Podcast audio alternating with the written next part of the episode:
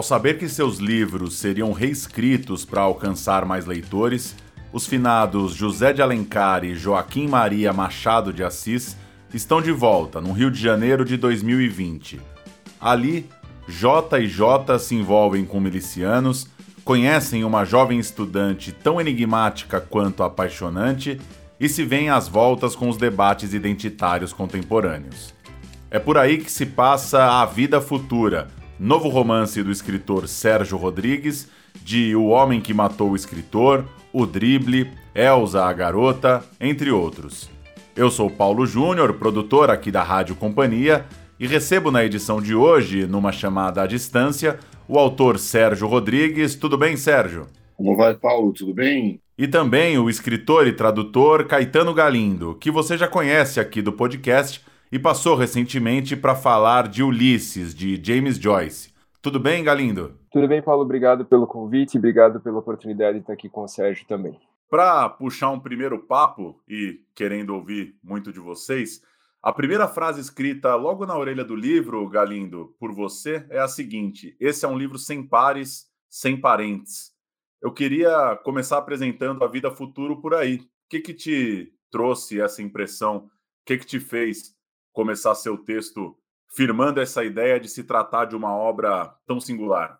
Foi uma sensação muito nítida já desde a primeira leitura, de que sei lá, existem modelos de livros, né? existem famílias de livros, parentescos, afinidades, e eu, quando li esse livro do Sérgio, tive eh, de imediato essa sensação de que a gente estava diante de uma coisa que, que era diferente, que não estava seguindo um desses roteiros, também não estava se contrapondo a esses roteiros de alguma maneira muito programática, era uma coisa independente, nova e singular. Nova e velha ao mesmo tempo, né, pelas suas referências, mas singular. Foi uma impressão que me ficou muito clara desde o começo e que eu, sei lá, achei importante sublinhar para quem pudesse se interessar pelo livro. Para você, Sérgio, como foi essa primeira impressão que já chega ali na orelha do livro? Você já tinha, você no seu processo de escrita, finalizando o livro, imaginava que bateria assim de cara? Olha, o, essa essa orelha do Caetano é é incrível, né? fiquei muito contente com ela. O Caetano foi um dos primeiros leitores desse livro, né? é importante dizer isso. Enquanto eu ainda estava me debatendo lá em dúvidas e tal, ele leu uma versão inacabada, inclusive, do livro. Né? E a gente conversou sobre isso e tal. Dizer, essa conversa também, de alguma forma, me ajudou a encontrar caminhos que, àquela altura, ainda estavam meio obscuros ali do meio para o final da história. Né? E, eu acho assim eu, é claro que todo mundo gosta de, de ter seu livro considerado único. Obviamente é um elogio. Agora, eu acho que isso aí, na verdade, tá, o que está dizendo, principalmente, é uma coisa que para mim foi muito importante no processo inteiro de escrever A Vida Futura. Isso é um livro de pandemia, né? Esse é um livro que surgiu num momento de profunda crise, em vários sentidos, né? inclusive no sentido de que tudo que eu vinha escrevendo até aquele momento, de repente parecia parecia ter perdido o chão. Né? O, o mundo tinha virado de ponta cabeça de tal forma que as coisas que eu vinha planejando ou vinha escrevendo, de repente pareciam ficar sem sentido. Eu acho que isso foi uma coisa que muitos escritores compartilharam, não é uma coisa só minha. Mas, de fato, para um, um, um mundo que parecia ser completamente inédito, né, tanto no sentido da pandemia quanto no sentido do, dos problemas políticos específicos do Brasil, para uma realidade que apresentava um grau de ineditismo tão grande, é, me parecia obrigatório contrapor um, um livro que também tivesse um grau de ineditismo. E, no caso, essa brincadeira de, de psicografar ninguém menos que o Machado. Né?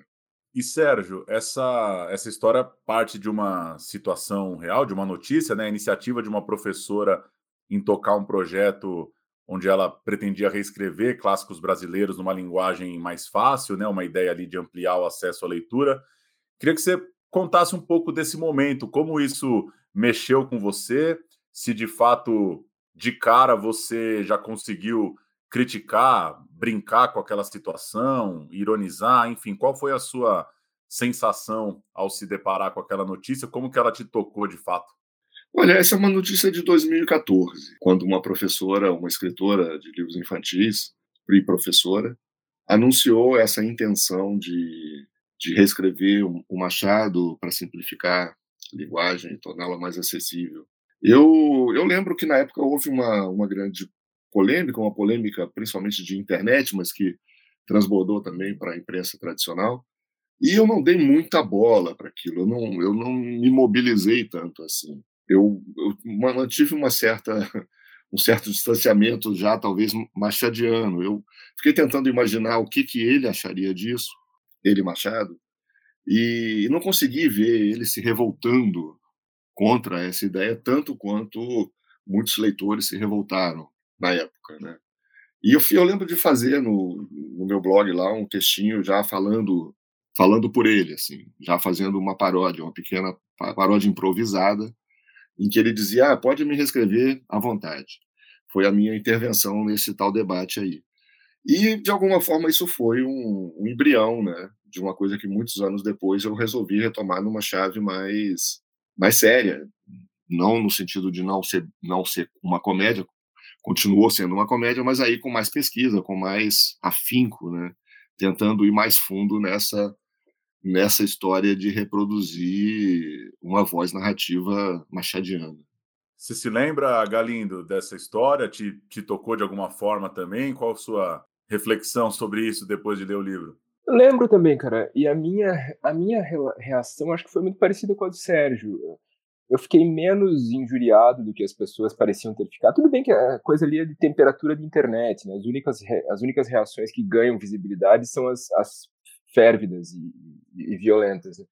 Mas eu é, é uma questão que eu acho interessante, é uma questão que eu acho complicada, é uma questão que se coloca. Eu, eu sou professor de linguística histórica, né? É uma questão que se coloca, sei lá, de um jeito para o Gil Vicente, de outro jeito para o Camões, de outro jeito para o José de Alencar, de outro jeito para em, em que momento do tempo a gente decide que é possível alterar a ortografia, alterar o vocabulário, alterar. É uma questão interessante, eu acho uma questão bacana. Achei legal que tivesse vindo à tona naquele, naquele momento, mas também não me lembro de ter tomado qualquer posição, de ter pensado alguma coisa muito. Não me pareceu um assunto tão premente assim quanto se quis é, fazer crer naquela situação. Fico muito satisfeito de ver isso voltar à tona agora pelo viés criativo, né? Porque no fim de contas o que o Sérgio fez, de um jeito muito curioso, foi dar a versão dele desse projeto, porque ele vai lá e ele reescreve o Machado, mas não no sentido de simplificar um livro que já existia ou refazer uma frase que as pessoas não podiam entender, mas de recolocar aquela voz no mundo, num outro contexto, numa outra situação. E para quem quiser ler o livro, vale já levantar essa bandeira, né? O que ele faz ali que eu acho prodigioso de verdade é criar uma voz de um Machado de Assis que não é um pastiche da, da voz dos narradores dos romances, mas que também não é uma voz 100% contemporânea, eu, eu, não consigo deixar de dizer que soa exatamente como a gente imaginaria que o Machado de Assis soaria hoje. Se ele estivesse aqui, acordasse aqui agora e ele fosse falar uh, conosco hoje. E a, acaba sendo um tipo de reescrita, um tipo de reescrita que é dado aos criadores, que é dado aos escritores, a reelaboração, a reinvenção, a reapropriação de ideias, de retóricas, de estilos. E é, foi, foi super frutífero, ficou super uh, interessante, e acho que acaba sendo uma resposta de outra ordem, né? Em vez daquele debate miudinho sobre vamos ou não vamos tirar essa palavra ou aquela palavra, vamos recolocar isso em circulação de uma outra maneira, em um outro registro. Quem, é, quem se, é, se revolta contra esse projeto e fica realmente indignado, como ficaram os nossos comentaristas de internet em 2014, é o José de Alencar, né? É, é ele que não consegue é, ter nenhum distanciamento, nenhuma sutileza. Esse José de Alencar do livro, diga-se de passagem, é, um, é uma figura bastante cômica, né? Mas, mas tacanha, né? É um, ele é um, o papel dele ali é ser escada do Machado. Há quem diga que eu tratei o Alencar com excesso de crueldade.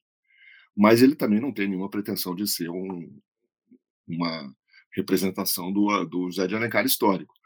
Agora, o que eu acho importante dizer sobre essa questão da recriação da linguagem do Machado, que tem uma, assim, acho que tem uma dose de, de insanidade, de falta de juízo, né, em sequer se propor um troço desse, mas eu acredito que só só foi viável porque é uma comédia. Se fosse um daqueles livros é, realistas em que você diz assim, olha, isso aqui é um manuscrito encontrado num baú assinado por Machado de Assis, aí eu acho que seria um completo fiasco.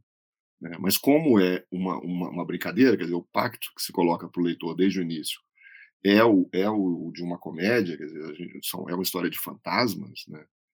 De fantasmas é, cômicos, aí eu acho que passa, passa a ser viável, passa a ser possível esse empreendimento aí, né, de, de tentar falar pela voz do Machado. Mas tem uma validade, né, cara, assim, a pena da galhofa, né, para usar a citação entre aspas, assim, porque é isso, você não está abordando nada ali de uma maneira reverente. Você está, inclusive, em vários sentidos, como você mesmo apontou, tipo, ridicularizando a reverência excessiva na figura do, do Alencar, das opiniões do Alencar. Ele é que gostaria dessa reverência, que demandaria essa reverência e fica super chocado com aquilo tudo. O Machado que você concebe, que é muito parecido com o Machado que eu conceberia, uh, tem muita dificuldade com essa ideia de uma reverência burra, automática, total.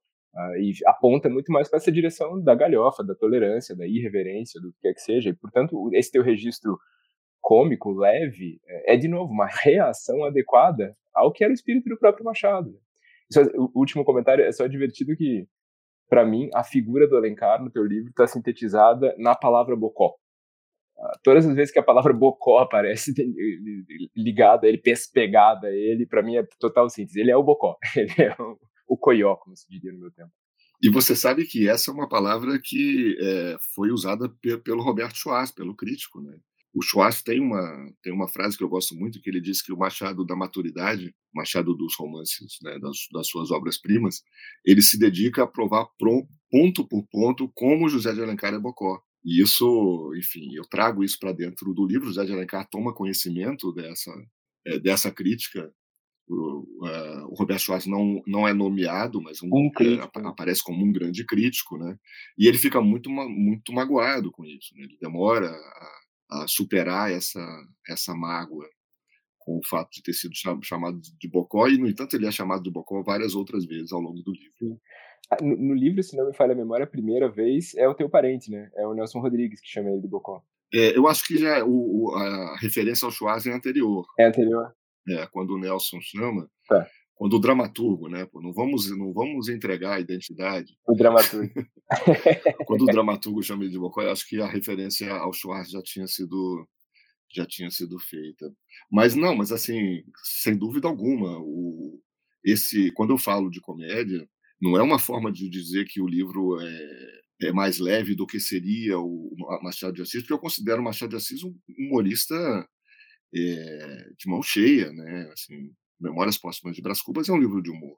É. E eu acho muito curioso como a nossa crítica, em geral, menospreza, tende a menosprezar o humor como se fosse um recurso menor né, da literatura, e não e parece não atentar para o fato de que o nosso maior escritor era um grande um grande humorista, como vários outros escritores imensos sempre usaram humor, né, como Cervantes, Shakespeare, enfim.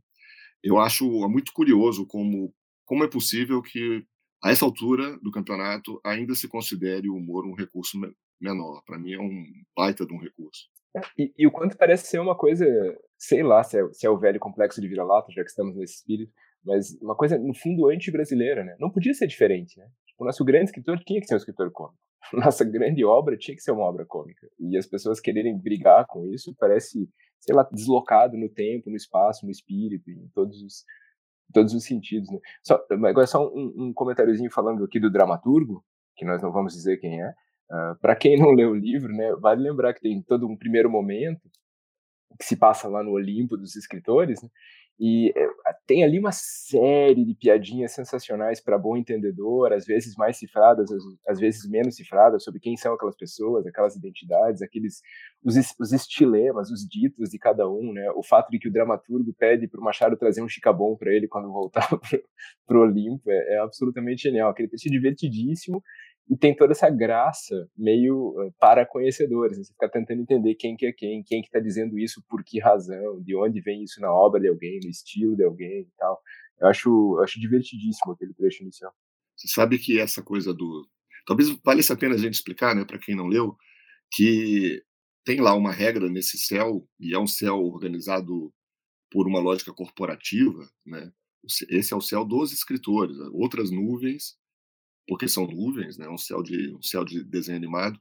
Outras nuvens vão, vão abrigar outras profissões, mas ali só tem escritor. No céu dos escritores existe essa regra de que é, eles precisam adotar outros nomes quando estão lá. Então eles adotam apelidos, é, epítetos, cognomes e tal, mas eles não podem ser chamados por, pelos nomes terrenos, porque os nomes terrenos ficaram aqui presos aos livros. Né? Então tem isso, tem o dramaturgo, tem a russa, tem o, o Carlinhos, tem o delegado, e é uma, uma brincadeira, uma, uma série de adivinhações aí que são propostas para o leitor, né? E alguns já, já andaram me escrevendo, assim, pelo amor de Deus, quem é quem é o dramaturgo? É sério? É sério, e eu, eu não, não vou dizer, assim... É, eu já estraguei aqui agora. Você, é, você... você revelou o dramaturgo, mas tudo bem, é, é, eu, eu, inclusive, eu estou estimulando que as pessoas troquem impressões sobre quem é quem. Só que eu não posso dar essa chave, porque senão perde a graça. não, toda razão. Boa. É, falando um pouco sobre processo de escrita, o, o Galindo lembra na orelha, diz que o brilhantismo com que Sérgio incorpora o estilo, os maneirismos e, em especial, o espírito de Machado só aumenta a sensação de estarmos numa obra cujo reino não é desse mundo. É, a partir disso, eu queria propor uma, uma reflexão para vocês, enfim, ouvir vocês é, sobre esse tema. A, a produção atual está muito realista, está muito alinhada ao tempo presente, à temática do presente. Tem pouca gente é, viajando, inclusive com, com referências de outras épocas, como é o caso de A Vida Futura. Como que vocês veem também essa, essa proposta, esse tipo de livro, dentro né, do, do que é feito de forma geral na literatura contemporânea brasileira? Essa resposta eu prefiro que o Caetano dê primeiro, pelo menos. Boa. Eu estava eu tava aqui em silêncio pensando ver se você ia falar. Eu, eu olha, não tenho, eu, eu acho extremamente arriscado. Sempre teria sido tecer qualquer, sei lá, panorama sobre a produção atual, mas no momento que a gente vive hoje, com, sei lá, quantidade de textos de autores, de autoras, de editoras novas aparecendo, eu, eu não tenho a menor capacidade de fazer uma, tipo, uma, uma pesagem generalizada e dizer qual é a tendência, qual não é a tendência. Eu não sei.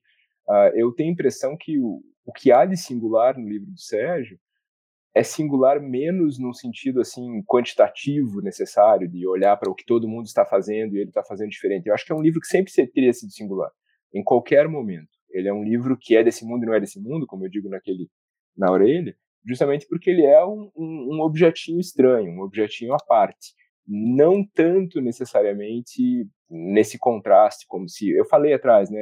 Tudo bem, existem modelos, existem sei lá formas talvez mais usadas hoje, mas eu não sei se elas são tão dominantes assim, não sei se isso é tão atípico assim também, especialmente a coisa de viajar, ir longe, buscar outras referências. Eu acho interessante por si só, mesmo como, sei lá, resposta à pandemia, né? Essa não é a resposta mais óbvia à pandemia. A resposta mais óbvia é fazer, sei lá, ficção de pandemia, falar das pessoas presas dentro de casa, falar da realidade desse momento, tal. E a pandemia está ali atravessada na narrativa de uma maneira também muito original. O livro acaba se transformando em uma reflexão sobre os tempos atuais e sobre a pandemia, inclusive, de uma maneira, inclusive, muito inesperada. Né? Quem começa a ler o livro não consegue projetar para onde ele vai e no que ele vai se tornar. Pois é, eu não, eu concordo, Caetano, e eu também não, não me sentiria à vontade para fazer essa essa generalização é, sobre o presente, porque o presente é muito pulverizado, é muito muito multiforme, né? Agora, uma coisa que eu acho importante observar é que, realista ou não realista, a força de atração que exerce um presente como o nosso presente é muito grande. E eu sinto isso assim para todo lado. É, é, muito difícil hoje um, um, uma obra que não tente enfrentar o que está acontecendo no mundo, enfim, a crise climática, a, a, a crise de saúde, né, a, a pandemia, o, a ascensão do autoritarismo, a ascensão do fascismo, é muito difícil porque assim eu acho que quando esses momentos de crise muito aguda é, obrigam praticamente a gente a, a, a, tratar disso na arte, né? correndo inclusive grandes riscos porque você tratar as coisas a quente assim não é não é tão simples, né? Em geral é melhor você tomar distância antes de, de tentar escrever sobre, sobre uma realidade como essa. E, no entanto, eu sinto que mais e mais autores e autoras estão sentindo a necessidade de dar uma resposta imediata ao que está acontecendo, como se a gente não tivesse é, o direito de ignorar isso. Né? E nesse sentido, eu acho que esse é um livro que está alinhado a, muitas, a muitos outros. Né? Nesse momento, ele é um livro que está falando do, do Brasil das milícias, é um livro que está falando do Brasil da pandemia, está falando das questões de identidade que estão hoje na linha de frente dos debates políticos, né? encara isso tudo, claro que com uma colocando a câmera num lugar inesperado, sem dúvida nenhuma, trazendo o Machado de Assis para falar disso, mas, mas nesse sentido ele é um livro que está alinhado com muitos outros. Eu acho legal que, sei lá, é como se a gente estivesse vivendo tempos de exceção até para os padrões dos tempos de exceção, né? É como o próprio soneto do Camões que, que aparece no teu livro, né? Que ele começa dizendo tudo muda, tudo muda o tempo todo, isso sempre foi assim, mas agora as coisas estão mudando de outro jeito, né? A velocidade é mais veloz, como também o teu, teu, teu livro mesmo menciona. E é engraçado que isso parece ter gerado nos escritores, como você estava apontando, uma necessidade de escrever a quente, né? A gente tem, sei lá, o caso radical da, da Ali Smith, que escreveu, sei lá, cinco livros nos últimos, talvez, seis anos, um atrás do outro, publicados imediatamente, refletindo sobre coisas desde o Brexit, né, que ela começou esse, esse projeto. Eh, coisas estavam acontecendo poucos meses atrás, né, coisas a que ela estava reagindo muito rapidamente. Mas, de novo, mesmo nesse cenário, o teu projeto é um pouco diferente. Né?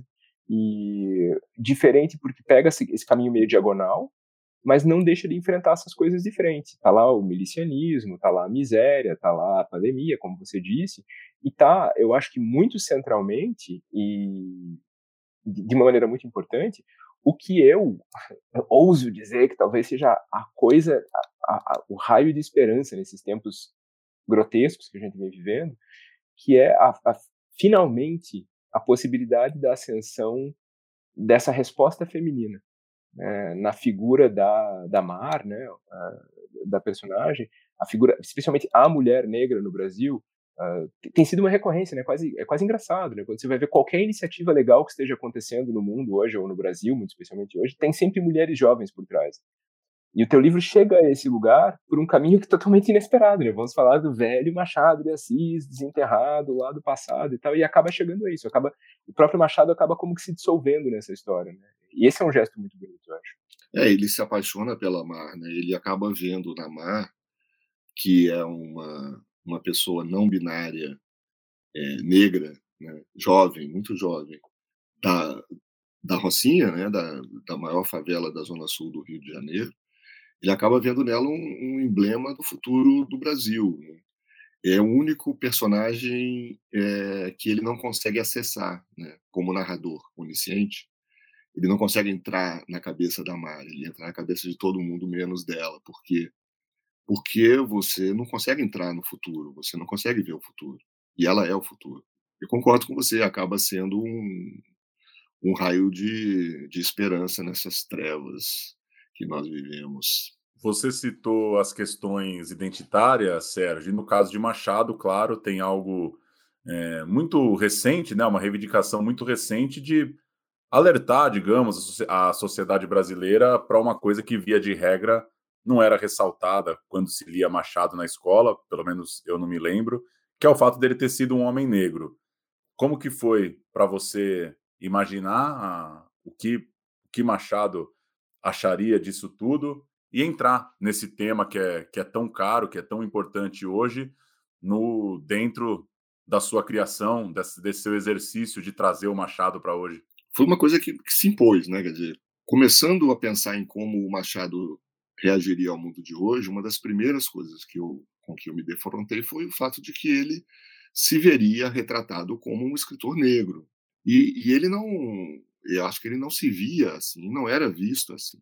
Ele, ele é um cara que tentou passar, né? passar por branco, passar por sem cor, é, numa sociedade escravocrata, numa sociedade é, extremamente violenta com pessoas da cor dele. Ele usou a inteligência dele, o, o, a sorte que deu na vida de ter sido criado numa casa, numa casa grande por uma madrinha, enfim, de ter acesso a, a livros desde muito cedo e ser um menino muito inteligente, ele fez disso o melhor que pôde e ele, e ele criou um caminho ali de homem livre numa sociedade em que não havia homens livres. Ou você era o, o dono da, da terra, ou você era escravo. Né? Essa faixa do meio na, no, Brasil do Império era muito estreita e muito instável. Então, assim, sem nenhum juízo de valor, né, se ele deve ser condenado por isso ou aplaudido por isso, e já foi as duas coisas ao longo da história do Brasil, o, o Machado de Assis é um cara que que fugiu das suas origens raciais e já foi acusado de traidor na raça em outros momentos históricos também. É, hoje não, hoje ele é revalorizado como negro, reivindicado como, como escritor negro, que de fato ele era, né? é justo que ele seja reivindicado. Agora, ao mesmo tempo, ele é um cara que funciona meio mal como bandeira, né? porque ele, ele tem essas ambiguidades. Ele não era o, o Luiz Gama, né? ele não era um abolicionista ele não libertou é, pessoas escravizadas. Então, assim, é, um, é essa, essa, essa ambiguidade toda eu tentei trazer para dentro da história. Né? O Machado não rejeita o fato de ser visto como negro hoje, mas também não abraça isso efusivamente, ele fica meio de, de pé atrás, como é o jeito dele, né? E ele acaba, eu acho que ele acaba não ficando em cima do muro em relação a isso tudo por por conta é, dessa paixão e desse fascínio pela mar. Ali eu acho que ele toma partido. Ali você, o leitor, entende que o Machado de Assis, na verdade, está muito feliz com esse seu novo papel de escritor negro num país cujo futuro ou será negro ou não será. Acho que é mais ou menos isso. O, o percurso é mais ou menos esse. E é bonito isso também, né? porque seria muito possível, né, você criar uma alegoria meio singela, meio nostálgica, de, de, choque, né, de que essas pessoas viriam desse mundo do passado, encontrariam essa realidade bizarra, violenta, que elas não entendem e, ficariam chocadas com isso. Mas você consegue fazer essa curva, consegue fazer esse arco em que o Machado aprende alguma coisa. E ele aprende alguma coisa sobre ele mesmo. Aprende alguma coisa sobre ele mesmo, sobre esse lugar, sobre aquela cidade, sobre aquela geografia, sobre aquelas pessoas e sobre uma possibilidade de futuro. Né? Isso não está assim, didaticamente esmiuçado, né? não está dado de bandeja, não é a moral do livro, mas é algo que está embutido ali, naquela história, naquele indivíduo que está disposto a aprender. Né? Ao contrário do Alencar, ele vem para cá, como ele mesmo diz, né? com olhos e ouvidos bem abertos. A função primordial dele aqui é tentar entender, tentar ver alguma coisa. E ele sai disso com um lucro no livro. É, e, no, e o, o Alencar não, né? O Alencar vem vem fechado para aprender e talvez por isso se dê tão mal, né? Não queria dar spoiler assim do, do que que acontece com o personagem Zé de Alencar, mas não é nada muito bom. Né? É, não é, não é nada fácil de explicar também, né? Então acho que não tem nem como dar spoiler. Maravilha. Para a gente fechar, é, vocês já responderam isso de, de certa forma, mas fica também um comentário final que vocês queiram fazer. Você disse numa entrevista recente à Folha, Sérgio, que essa própria situação, o governo Bolsonaro e a pandemia, de certa forma, roubaram a cena ali, né? Roubaram toda a atenção, meio que interditaram alguns projetos literários em andamento. Então, eu queria saber de você o que, que representa, no fim das contas, nesse momento, você lançar a vida futura nesse Brasil 2022. E aí, claro, pelo lado do, do Galindo, resumir, enfim, encerrar com algo mais ou menos nessa linha desse impacto, dessa sensação de se deparar com esse livro, para quem de repente está nos ouvindo e vai pegar o livro em mãos agora, nesse agosto de 2022? Olha, Paulo, eu, eu assim, eu acho que os livros são feitos para durar, né? Não, não me passaria pela cabeça dizer que esse é um livro que fala só com 2022, de modo algum. Agora, como eu falei, né, que esse presente está exercendo uma uma atração gravitacional irresistível sobre, sobre a, a, a, literatura e outras formas de arte também. Eu fico muito contente de ter conseguido finalizar o livro e publicar o livro a tempo de, de jogar ele na conversa antes da eleição de, de 22. Né? De alguma forma, ele ainda sai dentro de um período que eu considero um dos períodos mais, mais tenebrosos da história do Brasil, que é o governo Bolsonaro. E ele é uma, uma resposta a isso também, ele é uma resposta artística a isso, que eu espero que sobreviva a isso, sem dúvida. Não me passa pela cabeça que o que esse livro está dizendo seja datado, de jeito nenhum. Eu acho que o fato dele ter ido ao século XIX, inclusive, é uma forma de se precaver contra isso, assim, encontrar uma ligação com uma tradição mesmo muito, muito enraizada né, na cultura brasileira e de alguma forma tentar atualizar isso pelos nossos parâmetros contemporâneos, né. É, soa pomposo para burro que eu acabei de falar, mas, mas enfim, é, eu acho que é feito de forma, de forma lúdica e cômica. Então, é, não tem, não tem essa pompa, não. Mas eu acho que sim, é uma, uma resposta artística ao que a gente está vivendo e, e eu fico contente de ter conseguido é, fazer a tempo, de comparecer a tempo. Assim, no futuro, quando, quando pegarem lá a ficha do livro falar 2022, é, é isso, 2022 é o último ano desse, desse governo, enfim, tomara, né? Vamos torcer para que seja realmente o último. É bom, é bom terminar com essa frase dele. Fica, bonito. Sem contar que tem que dar a última palavra pro autor. Né? Cara, eu acho o seguinte, a gente. Vou falar por mim. Eu tô numa situação meio de fio desencapado afetivo que só vai piorando, assim. A gente tá vivendo tanto desalento, tanto desacorçou, desesperança, frustração. Como o Sérgio falou, cara, o mundo caindo aos pedaços, o rio Reno secando, o mundo pegando fogo autoritarismo para todo lado, perda de conquistas que a gente achava estabelecidíssimas, né? O, o, edifício que a gente julgou que tinha sido construído na segunda metade do século XX ruindo plenamente na, embaixo da, dos nossos pés. E a, a, gente fica numa situação de, eu, eu fico numa situação de procurar esperança e procurar afeto de uma maneira meio tipo sequiosa, assim, procurar coisas em que a gente possa encontrar eh, essa, essa ternura. A palavra ternura tem me voltado o tempo todo. E, e o livro de Sérgio, por sair agora, por sair no coração desse momento, no que esperamos todos, seja o fim desse momento, seja o momento do, do, da espada no coração do dragão ali, acaba sendo, sei lá, dez vezes mais importante. Uh, e eu, eu falo isso até, conversei com ele sobre isso mais uma vez. A brevidade do livro, a leveza do livro e, ao mesmo tempo, o quanto ele é afiado em tocar nesses problemas dessa maneira tão, tão elaborada, tão inventiva, uh, são, cara, um super bálsamo. Encontrar um negócio desse agora uh, é, é, poder olhar nos olhos desse tipo de esperança que a gente quer ver, desse tipo de possibilidade que a gente ainda acha que consegue, que consegue encontrar e ver isso tudo projetado num, num livro raro, num livro diferente, num livro preciosíssimo. Boa, maravilha, gente. Sérgio, valeu pelo papo. Boa jornada aí com as entrevistas, as divulgações, os novos leitores. Boa jornada com o novo livro. Paulo, muito obrigado. Poxa, eu queria agradecer também as palavras sensacionais do meu amigo Caetano Galindo. Conseguiu até aqui, né, em alguns momentos, superar a própria orelha, o que não é uma coisa simples. muito obrigado, obrigado aos ouvintes e, enfim, fica o convite aí à leitura da, da vida futura desse livro escrito por Machado de Assis e psicografado por mim. e vale muitíssimo a pena. Valeu, Caetano Galindo mais uma vez. Teve aqui recentemente para falar de Ulisses, já é da casa também. Valeu de novo. Valeu, gente. Obrigado pelo convite, obrigado pelo privilégio de poder falar desse livro.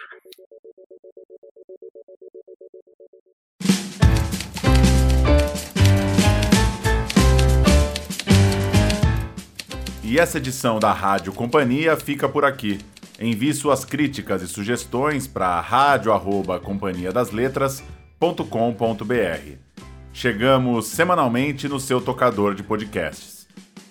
Até a próxima, tchau!